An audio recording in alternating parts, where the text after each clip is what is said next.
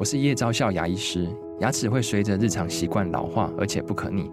当珐琅质受损，牙齿结构会出现破裂，还有细微的小孔，导致我们牙齿变得又脆弱又敏感。这边我真心推荐贝欧尼修复牙膏，内含 BioHAP 成分，搭配正确的刷牙习惯，经科学实证，可在两周有效让牙齿再矿化，修复受损珐琅质的细微小孔。相关资讯及购买通路，请参考资讯栏连结。本节目由生鲜食材科技出品，欢迎收听数位趋势酱子读，我是科技大叔李学文，我是跨领域专栏作家王伟轩 Vivi。我们今天介绍的一则专文是来自于这个科技新报，哈，它的标题叫做“从零开始的这个电车世代”，哈，宾士 MB.OS 就是宾士自己的一个车用的这个作业系统，它如何做到快又不出错呢？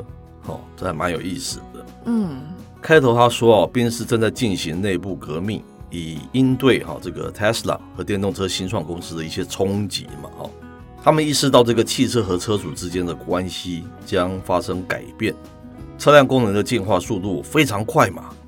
为了追赶竞争的对手，他们必须提高研发的速度。然而，作为一个保守的一个汽车制造商了哈。他们面临着这个保持安全和稳定性的挑战，同时要追求快速创新。是，那么为了解决这个问题呢，他们在二零一八年就投资了两亿欧元，将引擎零件工厂改造为软体基地，便增加了数千个的工作职位。他们雇佣了三千名的软体工程师，建立一个集开发、测试跟回馈修正系统于一体的大楼。为了要加快这个测试的过程哦，也提高编码跟测试的效率，他们与全球各地的研发中心同步工作。他们还开放了测试中心，让所有的研发人员可以随时随地的测试新功能。是，那为了应对这个功能的增多所带来的这个复杂性哦，他们决定从这个底层架构开始，开发一套完全自定义的一个车辆作业系统哦。就是开头说的这个 MB.OS 哈，通过这个垂直整合系统，他们能够提供更强大、更好的一个用户体验，并提升车辆在资讯安全和个人隐私保护方面的水准。然而啊，他们也会与供应商合作，而不是像这个苹果一样嘛，与所有人为敌。哎呦，打一好坏哦，打一下这样。是，那这个系统 MB.OS 将帮助他们推出多种的新功能。包括德国跟美国可以合法上路的 Level Three 自动驾驶技术，以及全球首个 Level Four 的自动驾驶停车技术哦。然而，它跟 Tesla 相比，目前还没有办法确定 MB.OS 是否能成为拯救者。尽管可以想象出 MB.OS 会比特斯拉的系统更稳定和不容易出错，但很难想象啊，它会比 Tesla 的资讯娱乐系统更具吸引力哦。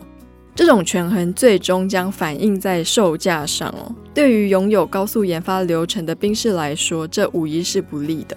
是，然而啊，这个 MB 大 OS 将能够协助这个宾士加快研发速度，并且提升产品的性能。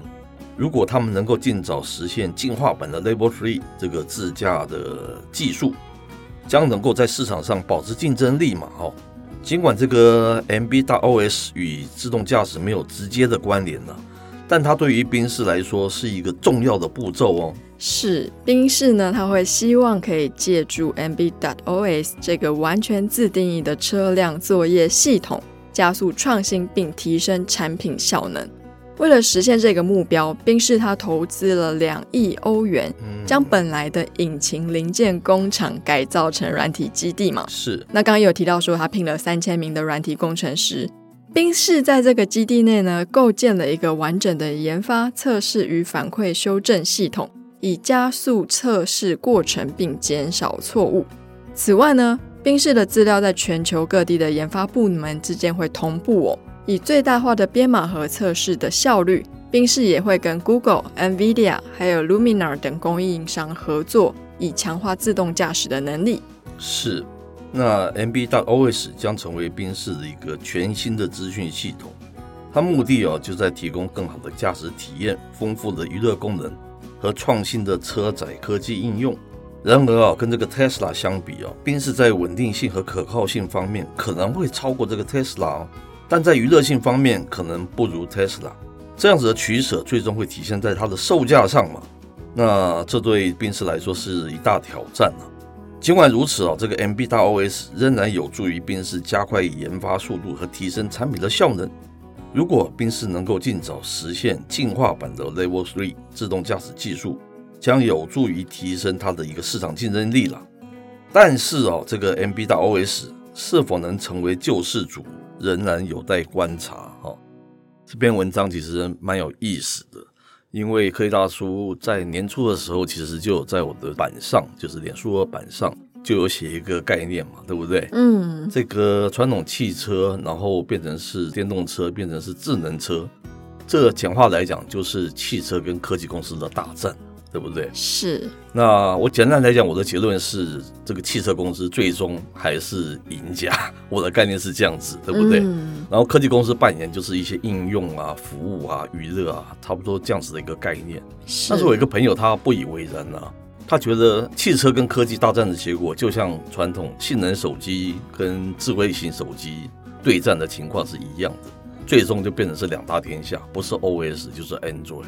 意思是说，新兴的这种智能车就像是带有四个轮子的 iPhone，意思是说，以后苹果推出的话就会吃遍天下了，大概百分之好几十都是它的份额，它是这样子的概念呢。我是不以为然，了哈，嗯，因为科技跟传统汽车大战。当然，现在的汽车越来越走向智能化，就越来越爱仰赖这个数位科技还是网络科技相关的，对不对？是。那可是车子有电脑，然后有电机这件事情是早在几十年前就已经有了。那现在只是变得它要变得更智能，它是带有 OS 的。可是我的概念是，传统汽车不是死人啊，他们自己也可以找非常顶尖的科技人才啊，然后发展自己的一个作业系统啊。那我觉得最终主导权还是在传统汽车手上。这篇文章刚好印证讲这一点嘛，宾士自己推出这个 MB 大 OS，对不对？就是自己的，然后它又是一个很快就通过这个 Level 三认证这样子的一个汽车厂，对不对？那我的概念是这样子，那但他最后讲说，他会不会是救世主？全世界这个汽车救世主，大概还需要观察了。可是这一点就是已经跟我们之间有一个印证了啦。应该我觉得出现的还是这个传统汽车，科技厂商大概是没有办法。我讲的是以科技品牌自己整车变成是你科技品牌推出的车，那传统汽车变成是你的一个附属哈，这个下游，像是现在手机支援 Android，然后 Apple 自己有自己的这个 iPhone 的情况一样。我觉得是这个情况是不会发生。其实整体在科技公司在车业的价值体现，我觉得最大的贡献可能会在系统。是。那我在今年年初有去看 CES 嘛，其实普遍来说，传统车厂它的科技化跟数位化，我觉得是比较接地气的。是。它不会让你觉得特别炫，可是你会觉得，哎，怎么会有这样的设计？我觉得很方便。那相较起很多就是科技公司，他们可能会跟一些传统车厂联名。然后在他们的车用系统上面就装上他们的可能是语音助理或是什么，是，可是就仅止如此而已，就没有其他让人更惊艳的产品。那我觉得科技到传统车业中间那个坎是门槛比较高的，是。但是传统汽车，就算我们以前没有这么聪明的智慧车辆，可是它的面板、它的系统、它的电脑是在我们的车上已经过了好久好久的时间嘛。是。所以同意科技大叔的看法。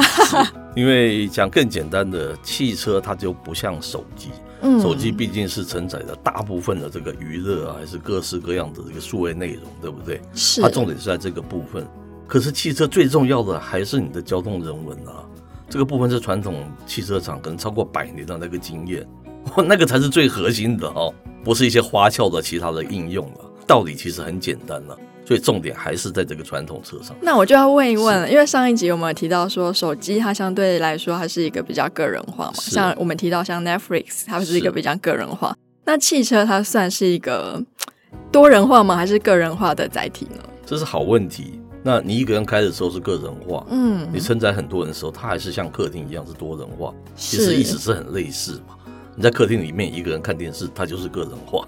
可是里面有七八个什么不同的孩子，还是你的亲戚，还是什么什么，它就变成是家庭化了，又不一样了，嗯、对不对？